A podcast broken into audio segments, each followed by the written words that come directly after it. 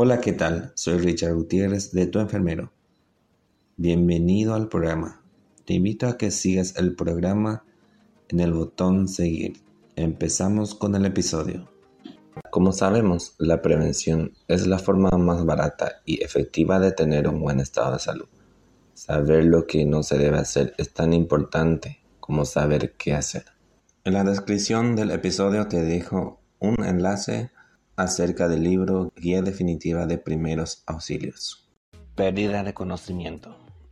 En el ser humano existen unos mecanismos neurológicos encargados de mantener el nivel de conciencia lo suficientemente elevado como para entender a las actividades elementales de la vida diaria. Estos mecanismos, localizados concretamente en el tronco cerebral, regulan de forma natural la intensidad de dicho nivel de forma episódica estableciendo así los periodos de vigilia y de sueño. Por tanto, si no concurren otros factores ajenos al sistema, mantenemos durante un periodo del día un nivel de alerta adecuado y proporcionado a la situación que vivimos, con todas las facultades mentales dispuestas a actuar si se les requiere y con un pleno conocimiento del mundo exterior y de nosotros mismos a través de la intelectualidad pero cuando transcurre el suficiente número de horas y el individuo siente la necesidad del descanso, comienzan unos procesos de ralentización de la actividad cerebral que desembocan de forma irremediable en el sueño.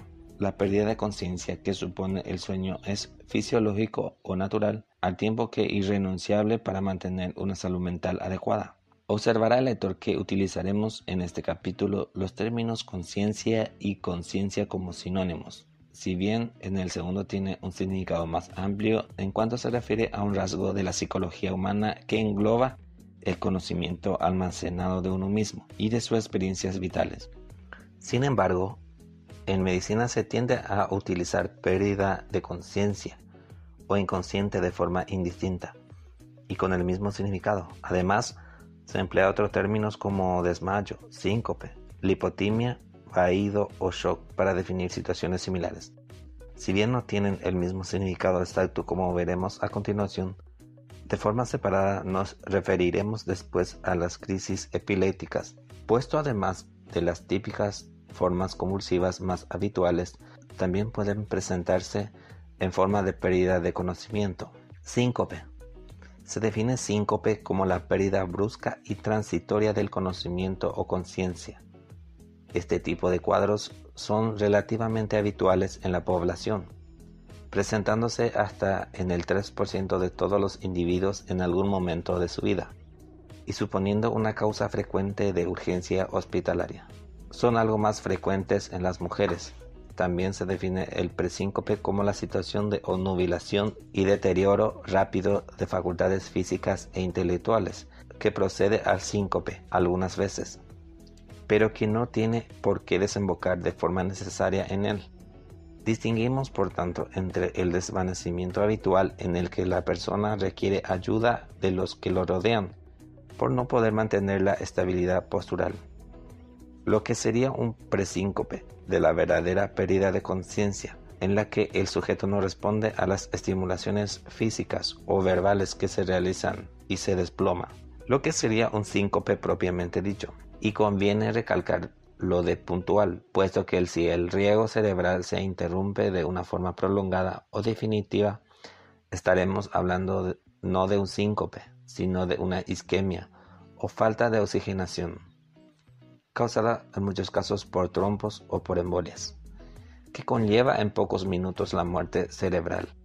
El colesterol y el tabaquismo tienen mucho que ver con la mayor parte de las isquemias, de modo que podemos prevenirlas con una dieta y una vida más sana. Causas del déficit de irrigación sanguínea. Punto 1. Disminución súbita del volumen de sangre que bombea el corazón en cada contracción, de la presión con la que hace o del número de latidos que da por minuto, lo que podemos definir como gasto cardíaco. No hay datos fijos sobre la cantidad de sangre que bombea el corazón ni cuántos latidos da, pero se calcula que en el ser humano el corazón late unas 100.000 veces cada día, bombeando más de 7.500 litros de sangre. Como norma general, una persona tiene entre 40 y 160 latidos por minuto, dependiendo del sexo, la edad y la forma física. Las personas deportistas y los ancianos, por ejemplo, suelen tener un pulso cardíaco más lento. En este apartado de disminución súbita de volumen de sangre bombeada por el corazón, incluimos cualquier situación de pérdida brusca de sangre por hemorragia o fallos en la función motora cardíaca, principalmente por alteraciones de su actividad estimuladora eléctrica, como bloqueos y arritmias, o por obstrucción de las cavidades cardíacas. Es la forma más grave, pero sin embargo también es la menos frecuente. Punto 2. Disminución de la presión de la sangre que llega al territorio cerebral. Pese que el gasto cardíaco es apropiado, nos referimos entonces a trastorno de la circulación sanguínea, en los que por alguna causa no se mantiene un flujo constante y adecuado hacia el cerebro. Estos casos son sobre todo descensos de la tensión arterial asociados a circunstancias como el cambio de postura, levantarse de la cama o ponerse de pie de forma brusca, sobre todo en las mujeres de tensión baja. Cambios de temperatura exterior, pasar del frío al calor. Acumulación de sangre en otros territorios corporales, como durante la digestión. Uso de ciertos fármacos, la micción, la defecación, la tos continua o el ejercicio físico excesivo, entre otros causantes. Punto 3 alteración de la composición de la sangre en cuanto a la cantidad de oxígeno y de nutrientes que transporta. Hablaríamos entonces de síncopes secundarios al estado de malnutrición, con hipoglucemias o bajadas de azúcar, cuadros de anemia severos, y de aquellos casos en los que la mezcla de aire respirado es muy pobre en oxígeno, como en lugares cerrados o en espacios situados a cierta altitud donde no se ha producido la necesaria y pausada aclimatación. Esto es típico de los turistas que llegan a países andinos. Punto 4. Causas llamadas neuropsicológicas, que se refieren a estados de ansiedad o miedo, de sorpresa o de profunda impresión que producen una reacción en forma de desmayo súbito por descoordinación de los mecanismos de vasoconstricción y vasodilatación arterial. Se trata del típico vaído o desvanecimiento ante una mala noticia que se produce en individuos con unas características psicológicas predisponentes. Otro ejemplo sería el mareo de ciertas personas ante la visión de la sangre, por ejemplo, durante un análisis de sangre. Se podría incluir también en este apartado la pérdida de conocimiento secundaria al dolor demasiado intenso. Se unen por tanto diversas condiciones para originar este cuadro que actúan de forma común como precipitantes. Para entender esto de forma sencilla, nada mejor que exponer el arquetipo de síncope o presíncope benigno, llamado síncope vasovagal o lipotimia común, que se presenta en el 50%. Este consistiría en una mujer joven con tensiones habitualmente bajas, que sale a la calle habiendo desayunado poco o nada y que, por ejemplo, entra en un transporte público abarrotado. Con las variaciones propias de cada momento, muchos de mayo se asemejan a este arquetipo, al que se pueden añadir otras circunstancias como estrés angustiante, infecciones víricas con fiebre, hiperventilación o respiración jadeante continua por un cuadro de ansiedad o exceso de toma de sol con anterioridad. Como punto aparte deben mencionarse causas puramente neurológicas como causante de una pérdida de conocimiento, Así, una hemorragia cerebral o una trombosis pueden debutar de esta manera. Si bien no es una causa muy frecuente de síncope, sino más bien de shock o de coma, y su sospecha se reserva para aquellos casos reincidentes o prolongados. La forma de presentarse los síncopes y presíncopes suele ser bastante característica. En todos los individuos, en la mayoría de los casos, se encuentra en posición erecta, bien sea sentado o de pie, en el momento de indicarse el cuadro, la cadena de signos y síntomas podría ser de la siguiente manera. 1. Como primer síntoma sobreviene una sensación desagradable de malestar, que puede manifestarse como angustia o náuseas, que se acompaña de inestabilidad o incapacidad de mantener la verticalidad. 2. Sobreviene después un estado de confusión o, o nubilación breve durante el cual se puede distorsionar la visión o percibir zumbidos en los oídos. 3. Puede comenzar una sudoración profusa en cara y manos, que se percibe como fría, con escalofríos o incluso tiritona. 4. La piel se puede tornar pálida y grisácea. 5. El individuo comienza ya no a responder a los estímulos externos y gradualmente va perdiendo la conciencia. 6. Llegadas a este punto se produce el desmayo o colapso postural, es decir, que se pierde la capacidad de mantener la postura y se cae al suelo o se desparrama sobre la superficie en la que se encuentre por el flacidez que adopta toda la musculatura. Lógicamente, este proceso no siempre es así. De forma necesaria, puede existir o no algunos de los síntomas mencionados, o pueden sucederse a tal velocidad que no sea posible discernirlos por parte del acompañante. Hasta la llegada de la pérdida del tono postural o caída suelen transcurrir unos 20 o 30 segundos, suficientes como para solicitar ayuda en la mayoría de los casos, siendo raro que se exceda de dicho tiempo. En el caso de que se trate de un presíncope, no se perderá de todo la conciencia y a partir de este punto inmediatamente comenzará el proceso de recuperación, siendo el individuo conocedor en todo momento de la circunstancia acaecida. Si bien no puede comprender lo que le ha sucedido y cómo le ha sucedido, por el contrario, si la pérdida de conocimiento es efectiva y duradera, hablamos ya claramente de un síncope, cuya duración puede establecerse desde unos pocos minutos hasta media hora de forma aproximada. Característica del individuo sincopado. Punto 1. Ausencia total de movimientos y flacidez de los miembros, de forma similar a un estado de sopor o sueño profundo. Es muy importante comprobar este dato para diferenciar un síncope normal de ciertos tipos de crisis epilépticas que cursan con rigidez en los miembros. Punto 2. Pulso muy débil o imposible de detectar. Al igual que la respiración, la tensión arterial puede ser también muy difícil de tomar sobre todo si lo realizan personas expertas. Punto 3. No responde a estímulos externos, tanto físicos como verbales. Ni siquiera el calor de un incendio, por ejemplo, ni la inmersión en agua son capaces de sacar al individuo de su estado. Al adoptarse la posición horizontal con la caída propia del síncope mejora de forma inmediata el riego sanguíneo cerebral y se restablecen de forma progresiva todos los parámetros anteriormente comentados. En general, la recuperación de un síncope es rápida. Tratamiento del síncope. Nos referiremos concretamente a las medidas fundamentales que deben tomarse para prevenir y tratar un cuadro sincopal hasta que se pueda recibir un tratamiento médico, con más especializado si es que éste llegara a ser necesario. El primer punto a valorar es el referido a las medidas que se deben tomar los individuos que por una u otra razón tengan una especial predisposición a padecer estos cuadros y que tengan por tanto antecedentes de este tipo en su haber. Estas medidas serían 1. Conocimiento por parte del entorno del individuo de la facilidad de ésta para sufrir desmayos y de las medidas preventivas que deben tomarse cuando se producen cosa que expondremos más tarde. Familiares y compañeros deben aprender y en general cualquier persona que pueda hacerlo ya que en este sentido evita muchas de las complicaciones del cuadro y del pánico que genera.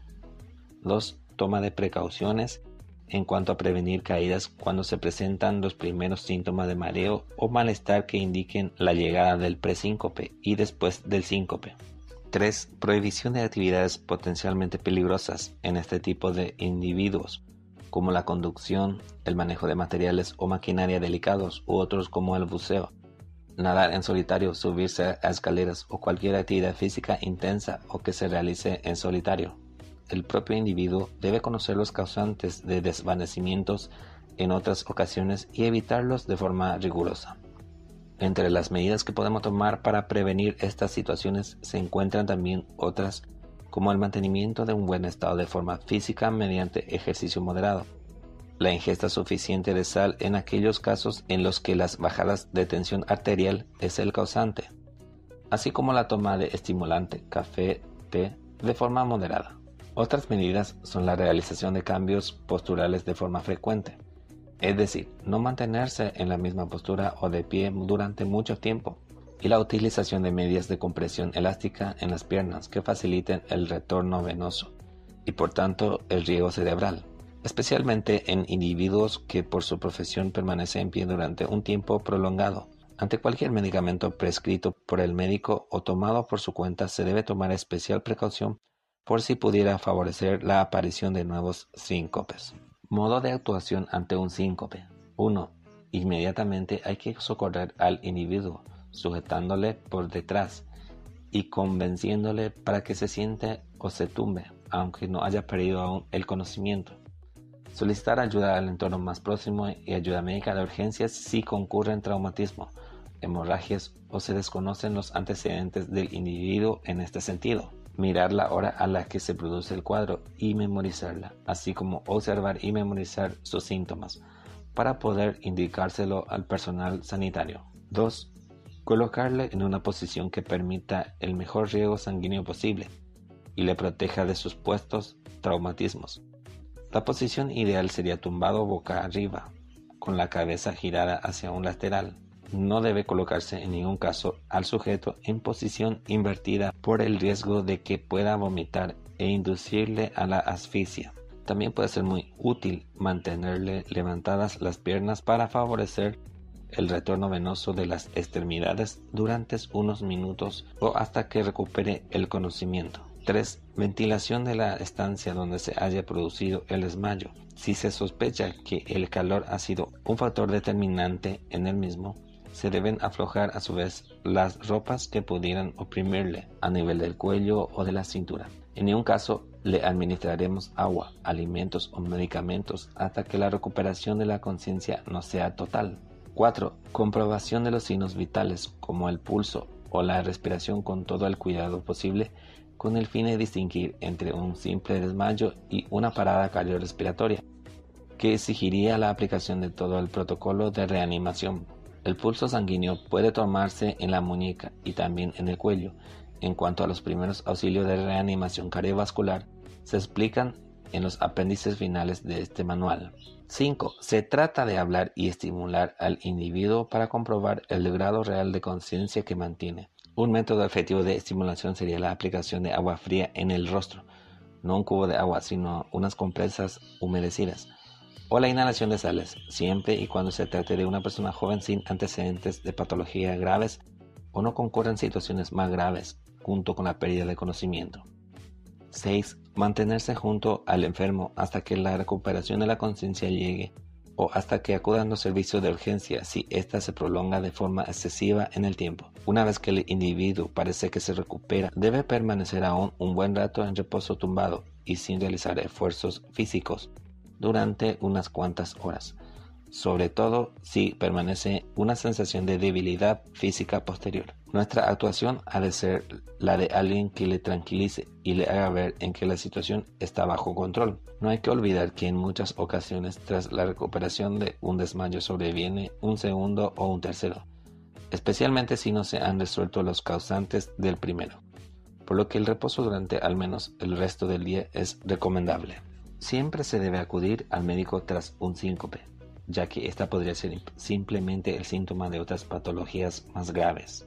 Como decíamos anteriormente, la gran mayoría de síncopes responden a una causa benigna y conocida y se resuelven de forma espontánea con las medidas que acabamos de comentar, no siendo necesaria la aplicación de otras más avanzadas que incluyan fármacos o internamiento en unidades especializadas.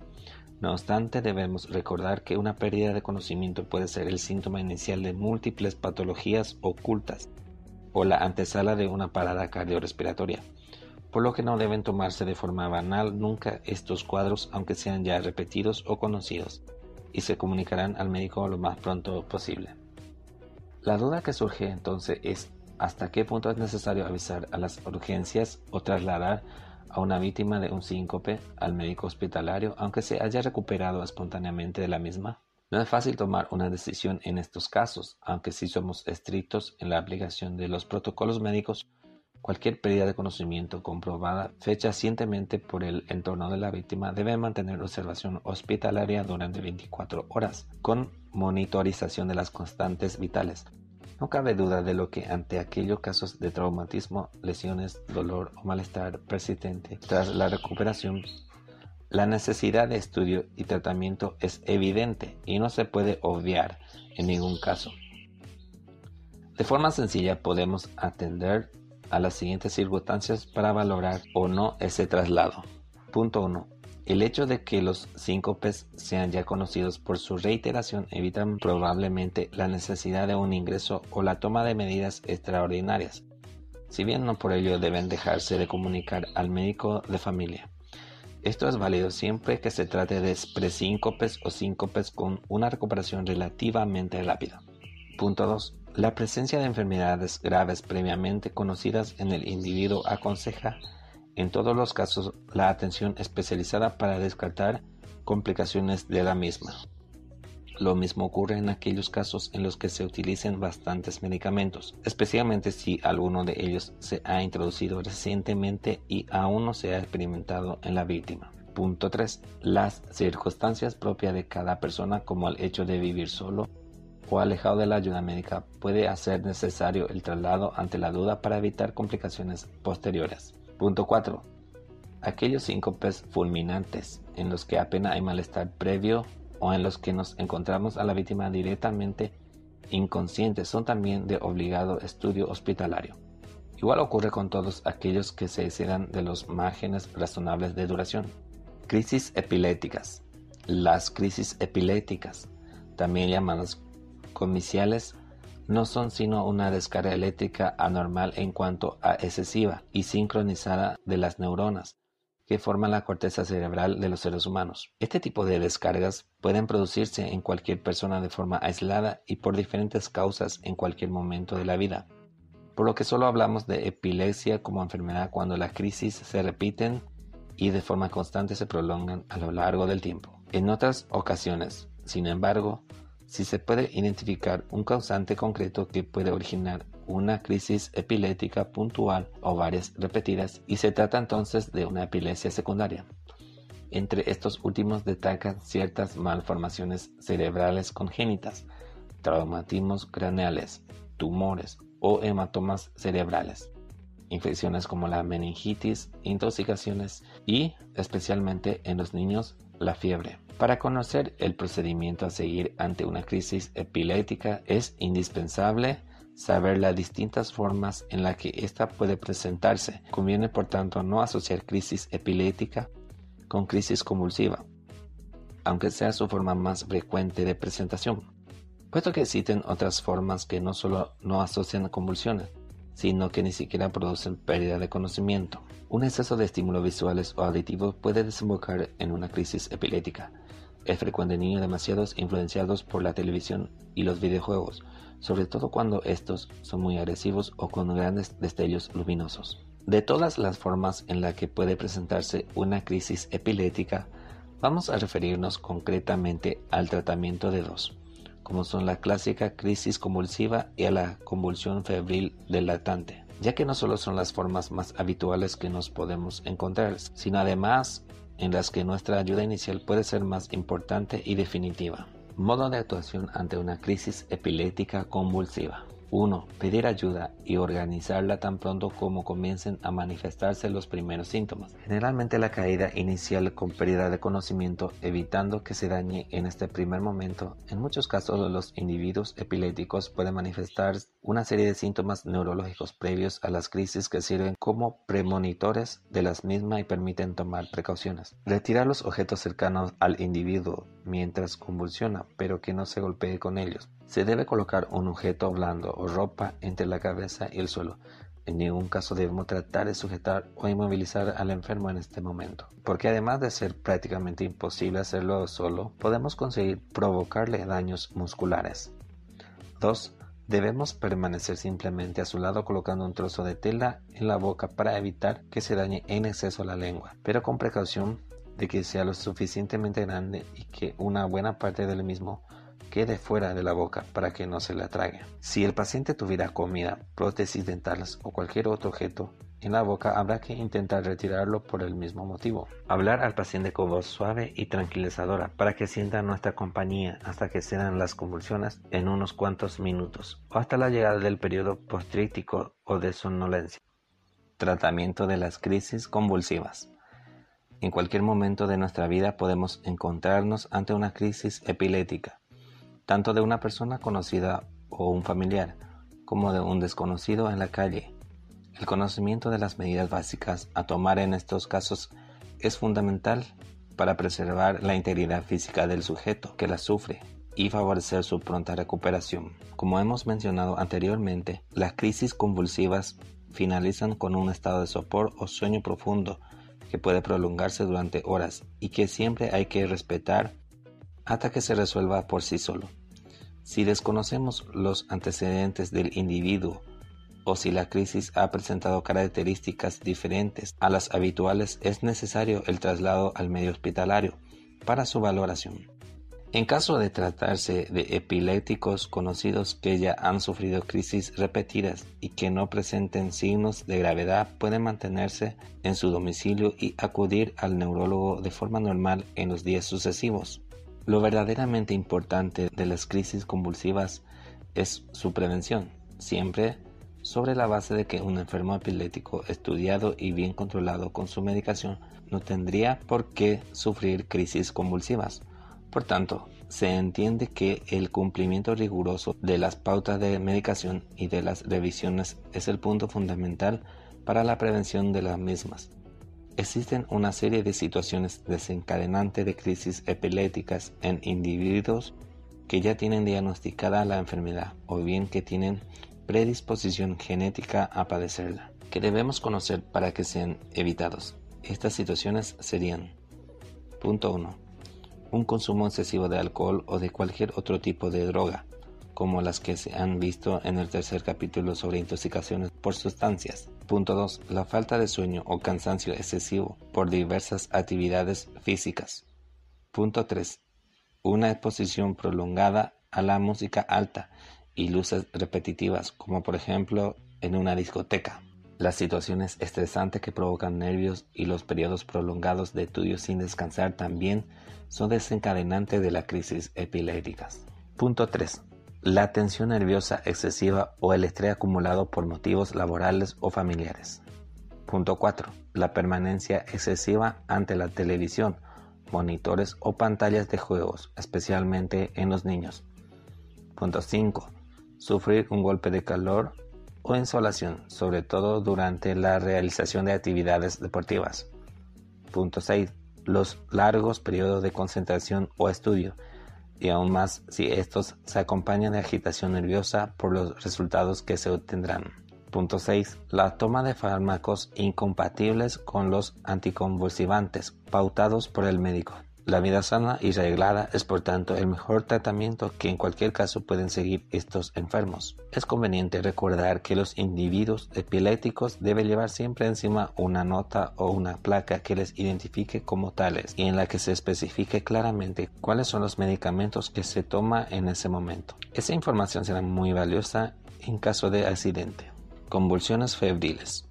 Se denominan así a un tipo concreto de convulsiones que aparecen en el 3 o 5% de la población infantil entre los 6 meses y los 6 años de edad, con un pico máximo de incidencia entre los 18 y los 24 meses. Los antecedentes familiares de epilepsia podrían favorecer su aparición. Se trata de crisis generalizadas, es decir, producidas por una descarga eléctrica múltiple en diversos puntos del cerebro que producen convulsiones primero y el consecuente periodo de aletargamiento posterior se originan por la fiebre alta, generalmente superior a 39 grados, que aparece dentro de muchos procesos infecciosos y que pueden ser banales, como una gastroenteritis o una infección respiratoria de origen vírico, no se asocia, por tanto, necesariamente a meningitis o cualquier otra infección del sistema nervioso central. El primer día en el que surge la fiebre es en el que con más frecuencia se producen estas crisis convulsivas, sobre todo cuando sube de forma rápida la curva de la temperatura o de la fiebre. El tratamiento consiste en prevenir esa subida de la temperatura durante los procesos infecciosos de una manera más controlada que en el resto de los niños. El problema es que hasta que no se produce la primera crisis no sabemos de la existencia de las mismas, por lo que al menos habrá que pasar esta angustiosa experiencia una vez. Cuando se presenta una crisis convulsiva febril, hay que tratar de mantener la calma, lo que le resulta difícil para cualquier padre o madre. A pesar de la apariencia aparatosa del cuadro, no hay que zarandear al niño ni tratar de estimularlo con movimientos o gritos. Nunca debemos perder la calma, sino todo lo contrario Simplemente hay que proteger al pequeño entre los brazos hasta que se las convulsiones y acercarnos después al hospital o al centro de salud para explicar el proceso con la mayor exactitud posible y que le hagan un reconocimiento consistente en hacer una historia clínica completa y cuidadosa y un examen físico de los aspectos neurológicos, a veces por medio de una punción lumbar que descarte una meningioencefalitis también descartará intoxicaciones y traumatismos craneoencefálicos que puedan haber provocado la crisis. Cuando las convulsiones febriles sean más complejas, será examinado por el neuropediatra.